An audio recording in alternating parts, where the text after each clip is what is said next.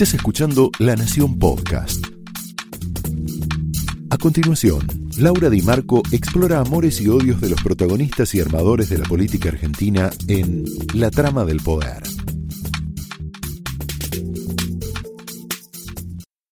El mundo nos está adelantando una lección. El resultado de las elecciones en medio de la pandemia en diversos países del mundo ofrece resultados inesperados. Mira Perú, Pedro Castillo, un maestro de escuela rural sin ninguna experiencia, está por asumir como presidente de su país. Chile, hubo internas, primarias, presidenciales, contra todos los pronósticos, contra todas las encuestas. Las primarias presidenciales tuvieron dos inesperados triunfadores, uno de izquierda, Gabriel Boric, muy joven, tiene 35 años, y otro de derecha, Sebastián Sichel. Ninguno de estos candidatos estaba en el radar de las encuestas. Le ganaron a políticos tradicionales. En Cuba también sucede lo inesperado. El pueblo salió a la calle para protestar contra la dictadura castrista, para pedir democracia, para pedir libertades. Bueno, una cosa absolutamente inesperada en décadas. En España, una periodista que hace dos años era una perfecta desconocida, Isabel Díaz Ayuso, devino la nueva estrella de la política española hace unos meses. La pregunta que te debes estar haciendo del otro lado es, ¿podría pasar algo así en la Argentina, lo inesperado? Por lo pronto lo inesperado podría estar del lado de Cristina Kirchner.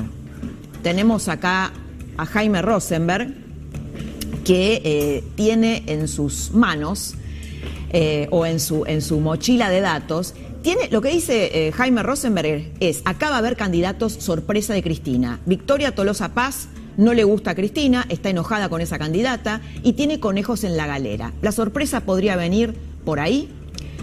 Los temas que se van a discutir en estas elecciones son dos, claramente, pandemia y economía. El gobierno tiene pésimas notas en las dos materias, pésimas. La carta que hoy difundió el colega Carlos Pañi en La Nación, en la que la asesora de Alberto Fernández, Cecilia Nicolini, le ruega, le reclama a los rusos por el incumplimiento en la entrega del componente 2 de Sputnik, una, eh, digamos, un componente 2 que están esperando 6 millones de personas, no solo es un escándalo, sino, y sobre todo, es una confesión. ¿Una confesión de qué? De que se apostó solo a los rusos relegando a Estados Unidos por razones geopolíticas. Que los rusos incumplieron y que esa elección geopolítica errada provocó la muerte de miles de argentinos, que el gobierno argentino quiso utilizar la vacuna para hacer política. Estamos viendo ahí una placa en donde lo que dice es, solo pedimos, esto es una placa que es un fragmento de la carta de Cecilia Nicolini y dice, solo le pedimos, eh, le está hablando a los rusos, que tenga los primeros resultados antes del 9 de julio ya que es una fecha muy importante para nosotros, el Día de la Independencia, lo que es muy significativo.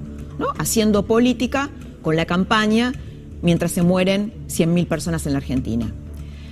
Otra cosa que reveló la carta es que la defensa de la soberanía con la que el kirchnerismo se llena la boca solo es parte de un relato mentiroso.